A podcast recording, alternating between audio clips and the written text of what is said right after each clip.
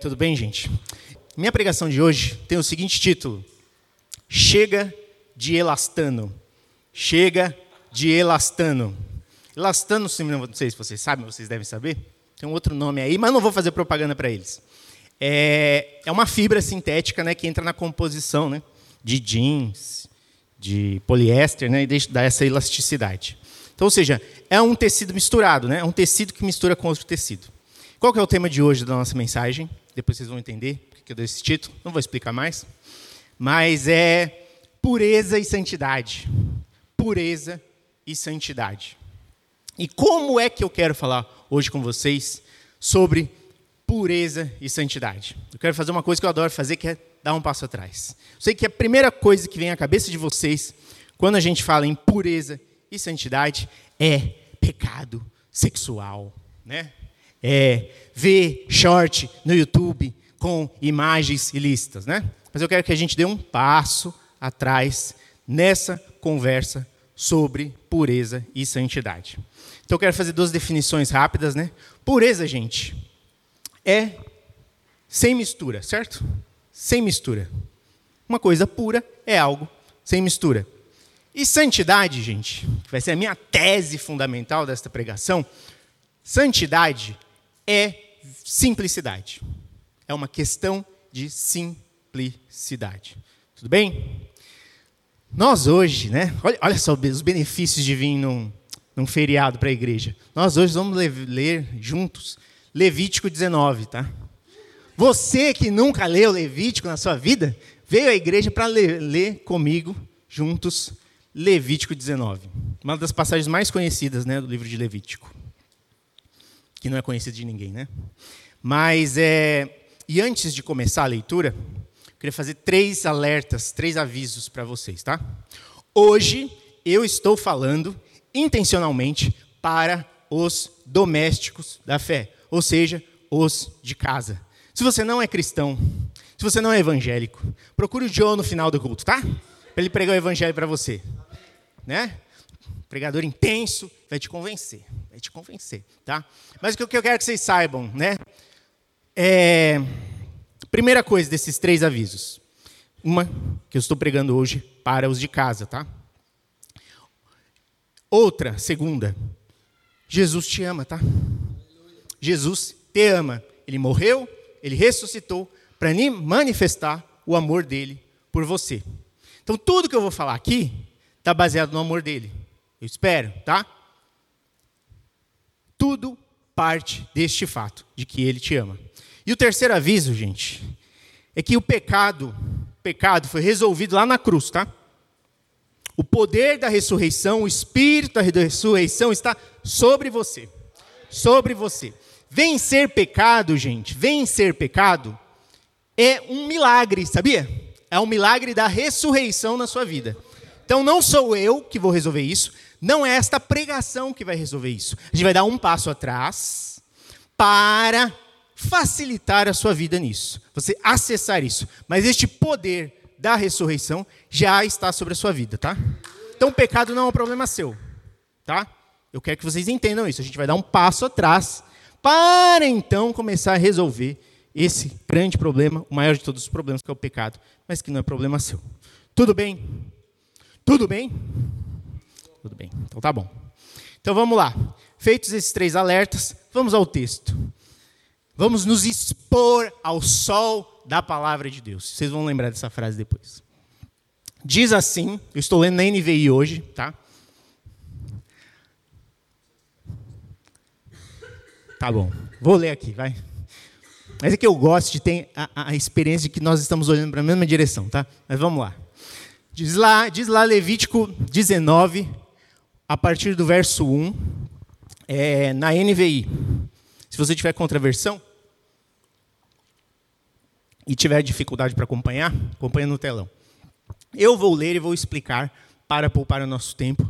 E como ele é um texto, vamos dizer assim, aparentemente fragmentado, cheio de pedacinhos, eu vou parando e vou explicando cada parte e a gente não vai se perder. Então vamos lá.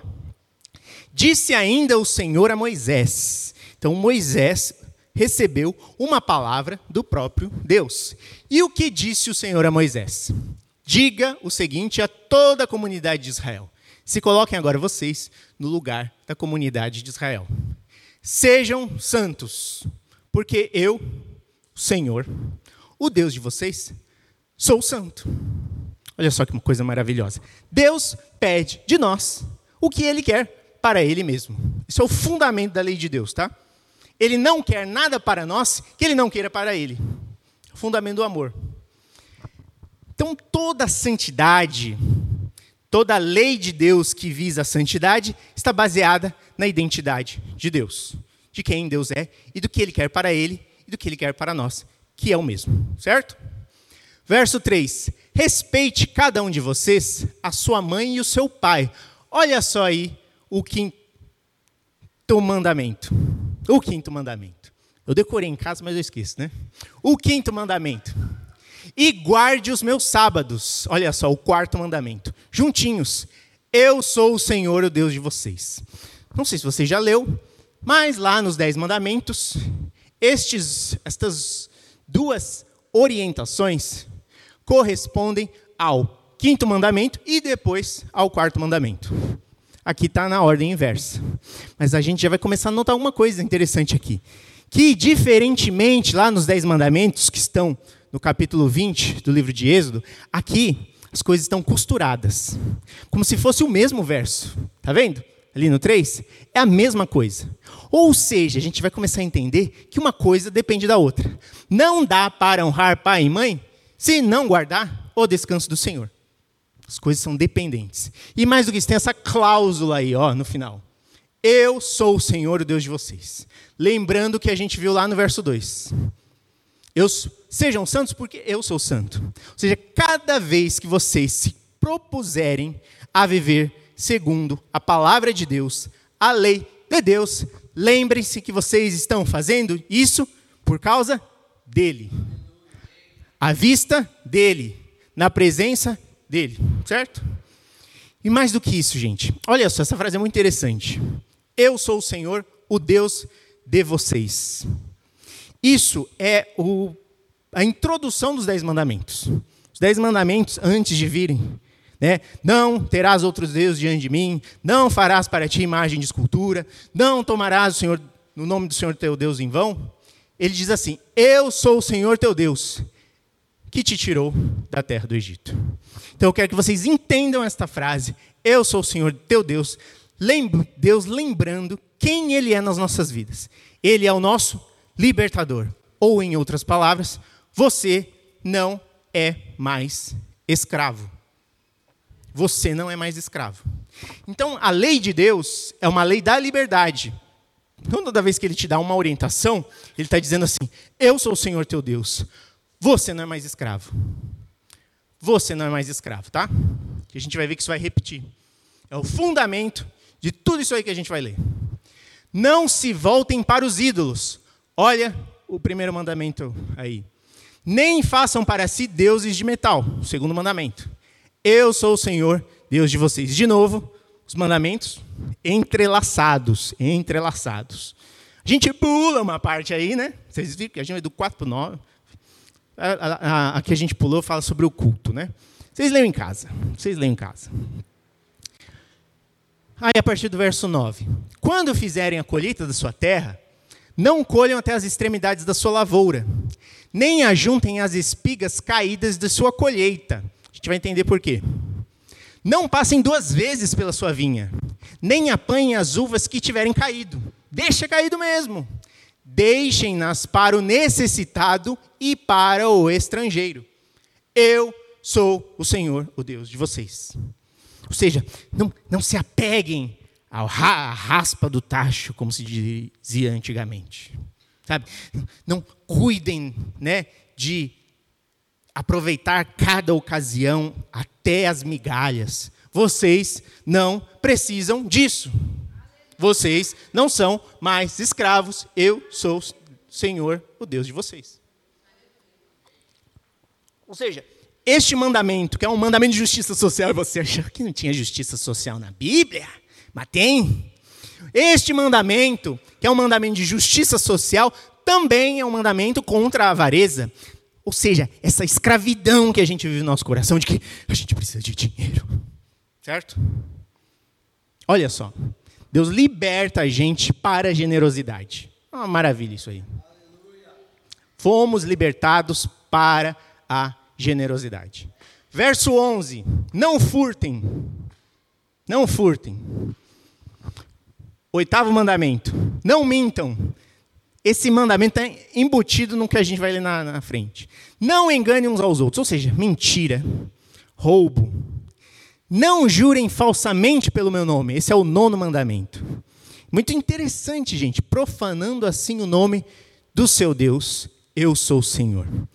É muito interessante, sabia, gente? Que a gente já leu dois mandamentos que falam do nome do Senhor.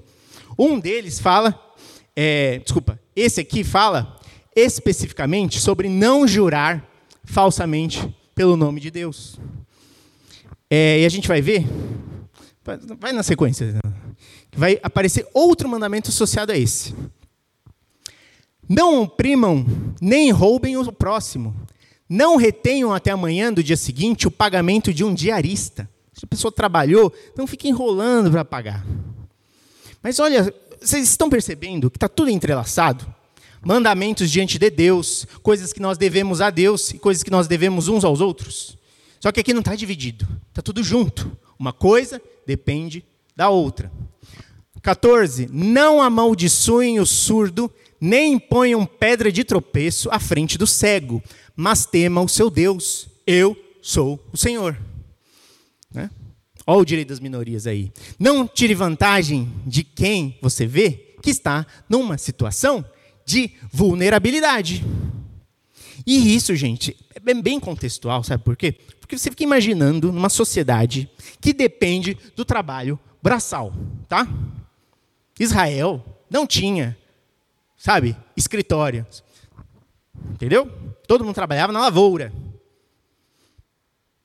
E o que acontece com o surdo e com o cego numa sociedade que depende de trabalho braçal? A gente não tem um problema de inclusão hoje, hoje em dia, que existe um bando de lugares com acessibilidade, tirando a estação? não é verdade? Não é verdade? E já é difícil incluir as pessoas que estão em condições diferentes das nossas. Imagine Israel. Então, falando claramente, era um problema. As pessoas consideravam aquelas com deficiências um estorvo. E Deus está dizendo: lembra deles, cuida deles. Essa é a realidade dura. 15. Não cometam injustiça num julgamento. Não favoreçam os pobres, porque eles são pobres. Nem procurem agradar os grandes, porque eles são grandes e podem te favorecer. Mas julguem o seu próximo com justiça. Então vocês veem, né? Justiça social, justiça processual, né? No direito. Não espalhem calúnias entre o seu povo, que é o não darás falso testemunho o não darás falso testemunho, que é o nono mandamento e aparece aí um pouquinho diferente. E o não tomarás o nome do Senhor teu Deus em vão, terceiro mandamento, estão juntinhos. Por que, que é interessante? Por que, que alguém toma o nome de Deus em vão? É que ela jura em nome do Senhor que tal coisa aconteceu. Por exemplo. Isso é fundamental, gente, no direito da época, cuja prova fundamental em qualquer processo era o testemunho. Não sei se vocês lembram, nos evangelhos, ou em The Chosen, não sei qual dos dois vocês viram, tá? Que Jesus é perseguido constantemente pelos fariseus em nome do quê? Testemunho.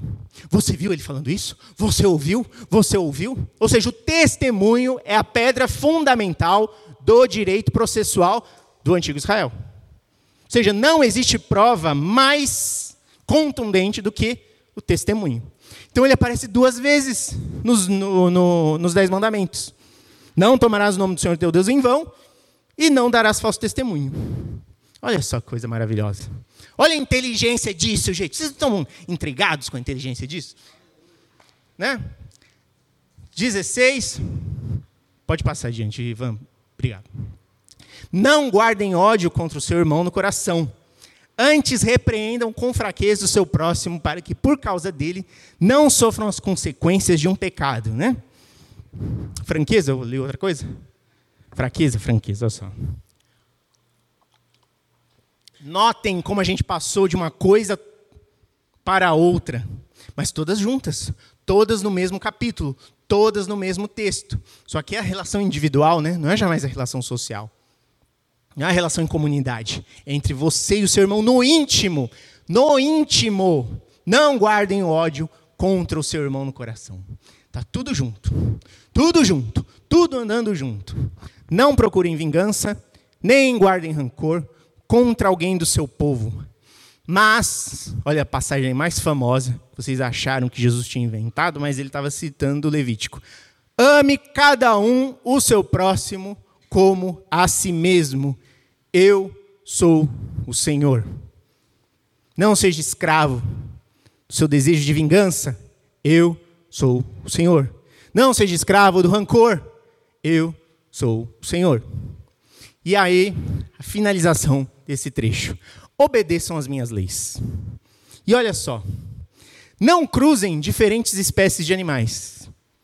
Não plantem duas espécies de sementes na sua lavoura. Não usem roupas com dois tipos de tecido. Chega de elastano. É, e por que, que eu quero destacar especificamente o verso 19? Mais do que isso, a parte F do verso 19. Não usem roupas feitas com dois tipos de tecido. Deixa eu só explicar um pouquinho. Esse, esse verso aí é, é controverso, tá, gente? Tem um monte de explicação para isso. Tem argumento dizendo que é ecológico. Tem de gente que acha que é um, que é um direito do consumidor. Por quê? Na época, você não vai comercializar nem comprar um tecido de baixa qualidade se o forro dele, e é assim que está nas versões antigas, forem do mesmo tecido, for do mesmo tecido que da parte de fora. E se não sei se já pararam para pensar, forro de roupa sempre é de um tecido de menor qualidade do que a parte de fora. Então, o que Deus está dizendo, entre outras coisas aqui? Sejam inteiros. Né? Eu vou por esta linha, tá? Da interpretação simbólica. Sobre isso que a gente vai basear hoje. Mas mais do que isso, simplifiquem. O que você é por dentro, seja por fora. E mais do que isso, só tem uma coisa na sua vida. Simplifiquem. Mas há outras, né, outras interpretações vocês busquem na internet. Eu gosto, eu gosto dessa do direito do consumidor. Eu acho ela bem honesta dentro da concretude do resto. Mas qual que é a minha tese lendo esta passagem para vocês hoje? É o seguinte: se você quiser amar o seu próximo como a si mesmo, se você decidir ser generoso com o pobre, se você quiser colocar Deus acima de todas as coisas na sua vida, você terá que usar roupas com um só tecido. É isso. Esse é o desafio. E o que isso quer dizer, gente? Metaforicamente falando. Quer dizer que o mais difícil, o mais complexo, o mais abstrato, depende do mais simples. Depende do menor. E é, depende daquilo que você às vezes não dá valor. A sua vida né, diante de Deus, as nossas vidas de santidade, a nossa caminhada cristã, elas são uma coisa só. Se você não olha no simples, o grande vai ficar complicado. Então hoje, né, o grande mandamento de hoje é isso. Vamos começar no simples. Vamos começar no simples. Então, a partir da leitura deste texto, tá? A partir da leitura deste texto, eu quero destacar com vocês três conclusões. A primeira conclusão eu já adiantei. O mais simples você pode fazer. Você pode cuidar dos, do forro da sua blusa, tá? Você pode fazer isso. O que eu estou propondo, o que nós estamos propondo, o que a palavra de Deus propõe para a gente. Não vamos começar tentando controlar a paixão dentro do seu coração as compulsões que tem dentro de você. Guardar o sábado sendo que você é um hiperativo. Não, não, não. Vamos começar do mais simples. Do mais simples. Santidade é a questão do forro da sua blusa. É isso que Deus está dizendo. Santidade é a questão do forro da sua blusa. Então não, não olhe para a sua situação presente como um cristão atribulado a partir daquilo que é mais difícil, as suas compulsões, né? a sua completa indiferença a esse culto. Vamos começar mais simples. Vamos voltar atrás. Né? Eu vou começar a perguntar é, para vocês, e peço que vocês pensem nisso. É, a sua atenção está voltada para quê? A atenção. Né? E mais do que isso, eu não acho que Deus hoje, hoje, hoje, está pedindo que nós entreguemos o nosso coração. Ele quer que a gente entregue uma coisa mais simples: o tempo. O tempo. O tempo e a atenção são duas coisas muito simples na nossa vida. E talvez na sua vida tenha algo ainda mais simples do que o tempo e a atenção. Comece por aí. Talvez Deus já tenha falado alguma coisa com você. Alguma coisa que seja tão simples quanto o forro da sua blusa. Começa por aí. E mais nada, tá? E mais nada. Não complica, tá? Começa por aí. Começa pelo seu tempo, pela sua atenção, se for isso. E já é muito. E já é muito. Você veio aqui hoje, por isso que eu falei, né? Nós estamos fazendo o quê, né? Aquilo que depois que a gente passa de uma certa idade, a gente precisa fazer, se expor ao sol, né? Para o nosso organismo produzir vitamina D. Então a gente está vindo aqui hoje se expor ao sol da palavra, o sol da adoração. Então, se exponha a isso se exponha. Quanto mais você se expuser a isso, mais fortalecido você vai ficar. Pensem então nisso, gente. Eu quero que vocês pensem em termos muito simples. A vida de santidade não é vencer o poder da morte, nem as cobiças sexuais dentro do seu coração, não. É o tempo que você passa diante disso. E deixa o sol queimar todos os ácaros aí, né, na sua cabeça, no seu cabelo, tá? Se exponha e comece pelo mais simples. Segunda conclusão.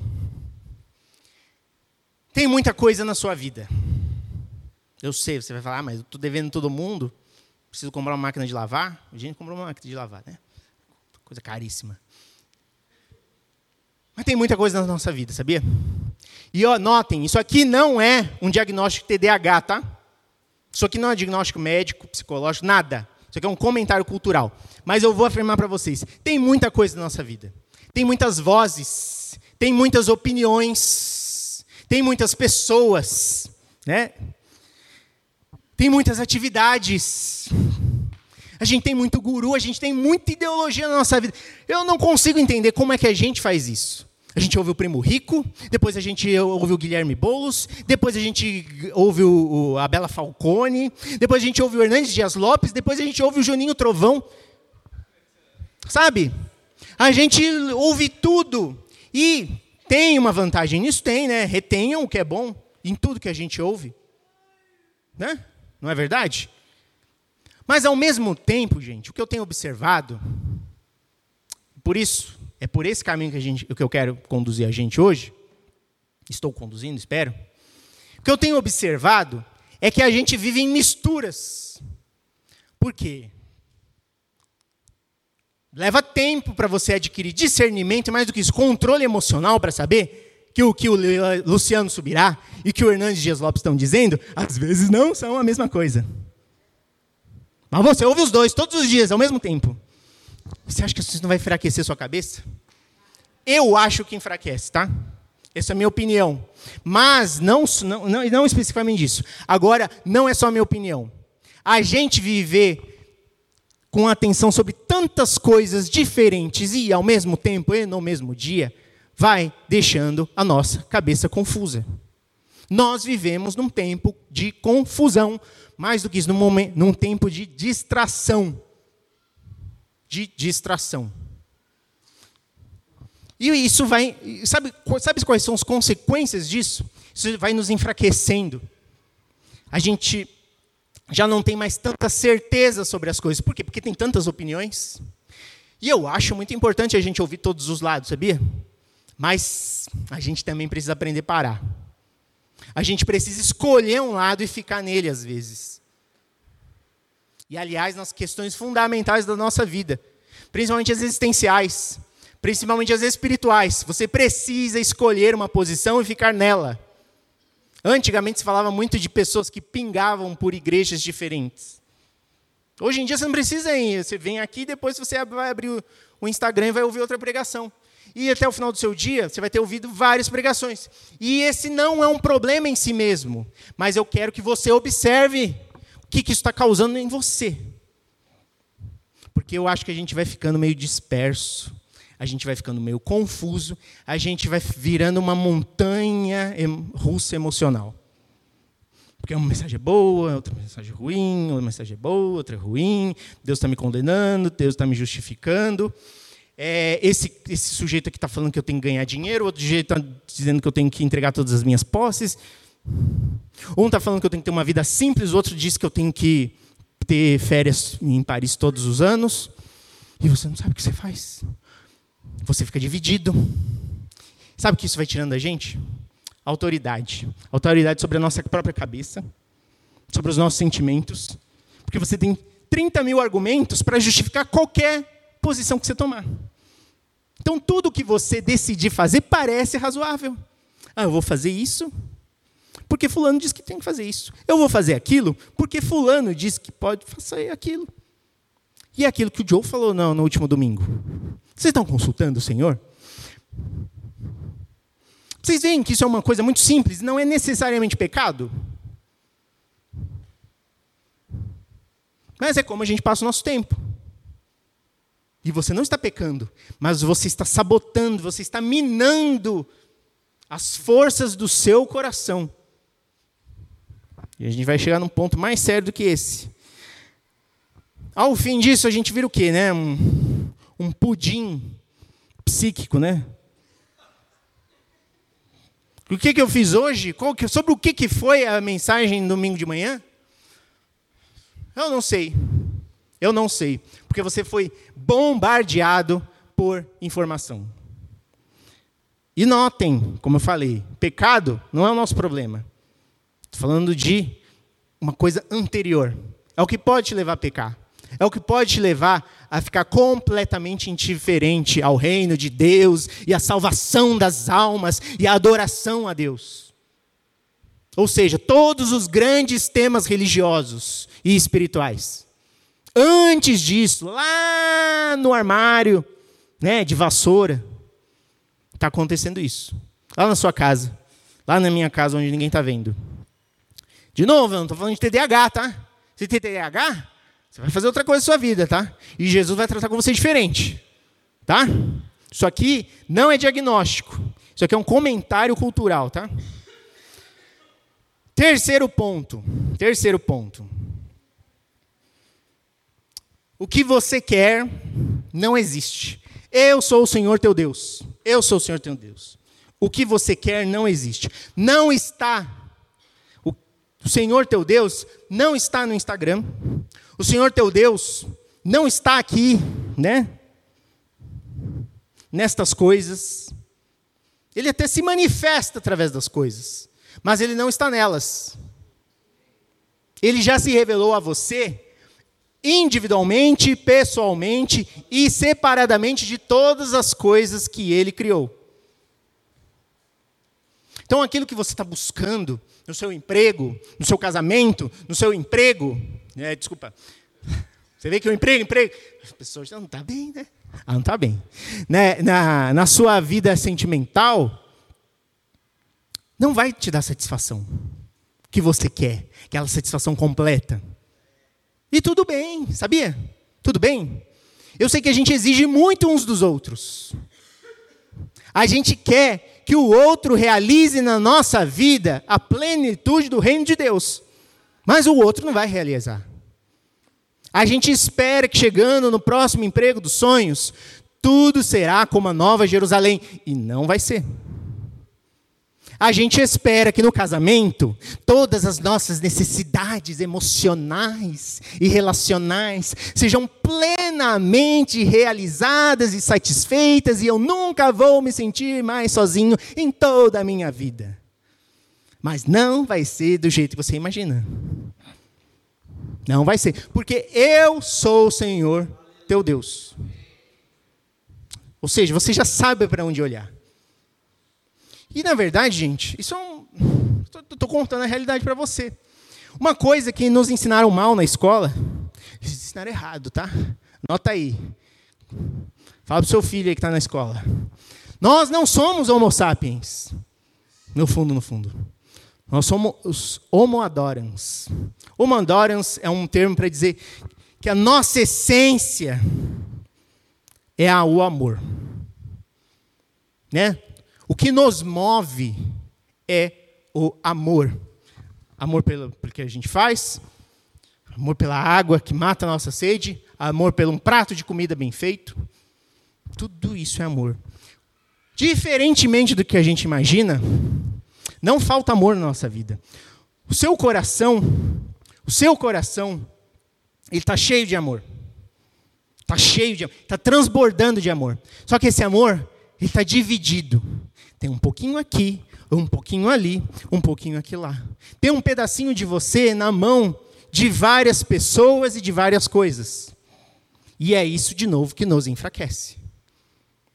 Então a lei de Deus, que é uma lei de libertação e de santificação, está o tempo inteiro dizendo: simplifica, olha numa só direção, coloca todo o seu coração aqui, e aí sim você vai ser fortalecido. E aí sim vai parecer que a sua vida faz sentido. Sabe o que quer dizer fazer sentido? É ir numa direção. Porque todo o seu coração está apoiado na mesma coisa, está indo na mesma direção.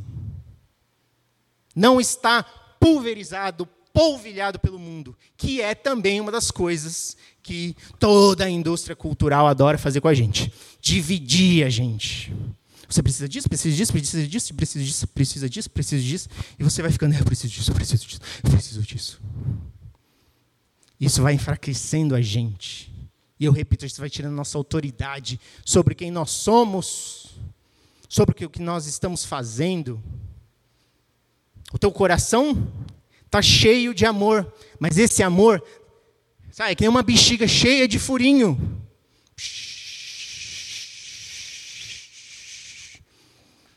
Esse ano passado eu trabalhei num livro, falava sobre vício. E uma das, das hipóteses do autor é que o vício, além das questões né, químicas,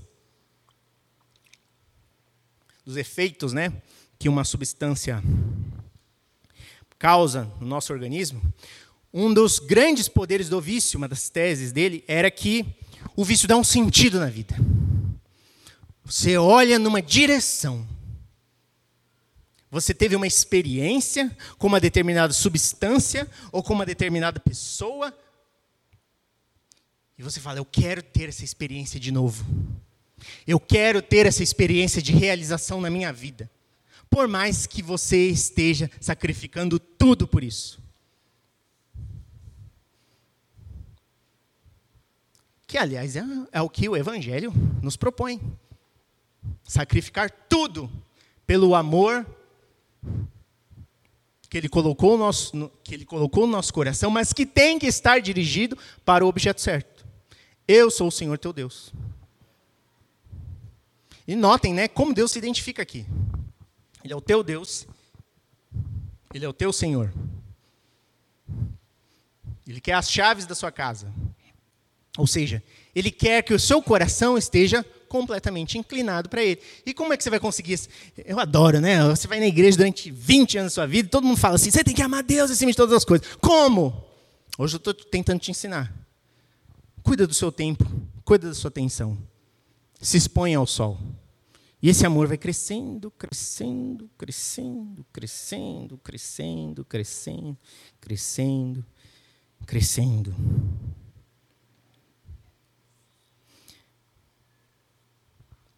Quando Abraão foi chamado,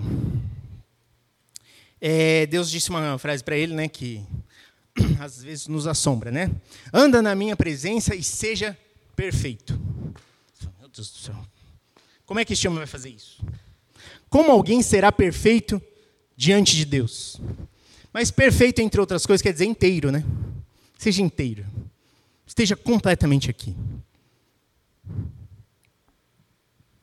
Esteja completamente aqui. Como o que você quer não existe, aqui, agora, neste lugar, neste momento, olhe para Ele. Fica com Ele.